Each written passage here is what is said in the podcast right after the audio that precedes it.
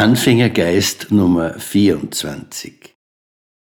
Fassen wir die Erkenntnisse des letzten Podcasts kurz zusammen.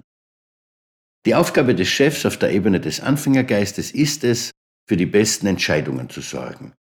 Es ist nicht seine Aufgabe, diese Entscheidungen alle immer selbst zu treffen.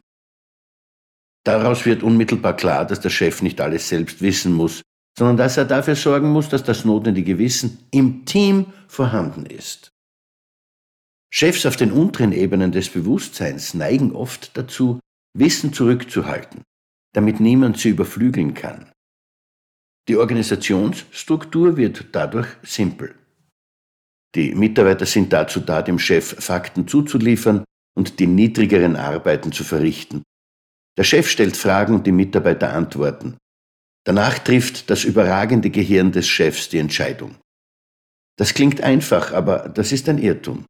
Es ist nicht einfach, es ist primitiv. Das ist nicht dasselbe. Alle Dinge beginnen im Laufe ihrer Entwicklung auf einem primitiven Niveau.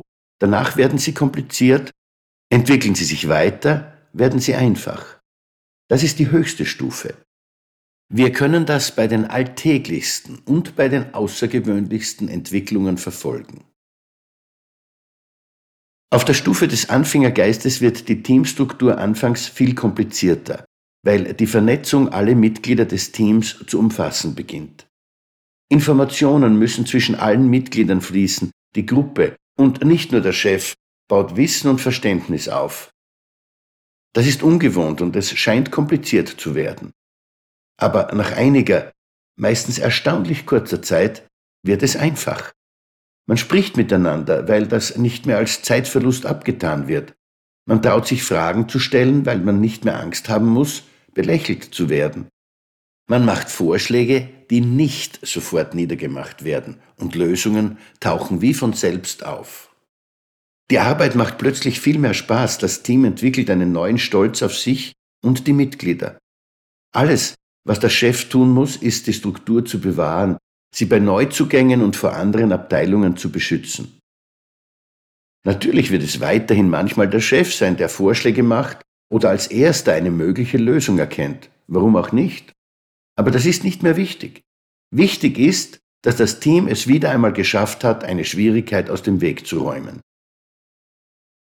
Die Fluktuation unter den Mitarbeitern sinkt, weil die Arbeitsfreude steigt und weil die Mitarbeiter bei ihren Gesprächen mit alten Schulkollegen und Nachbarn feststellen, wie selten so eine Arbeitsumgebung ist.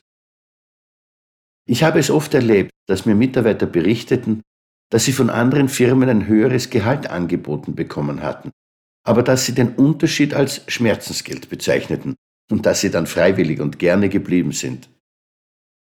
Erstrebenswerte Veränderungen, oder? Life loves you. Alles wird wieder gut. Ihr Manfred Winterheller.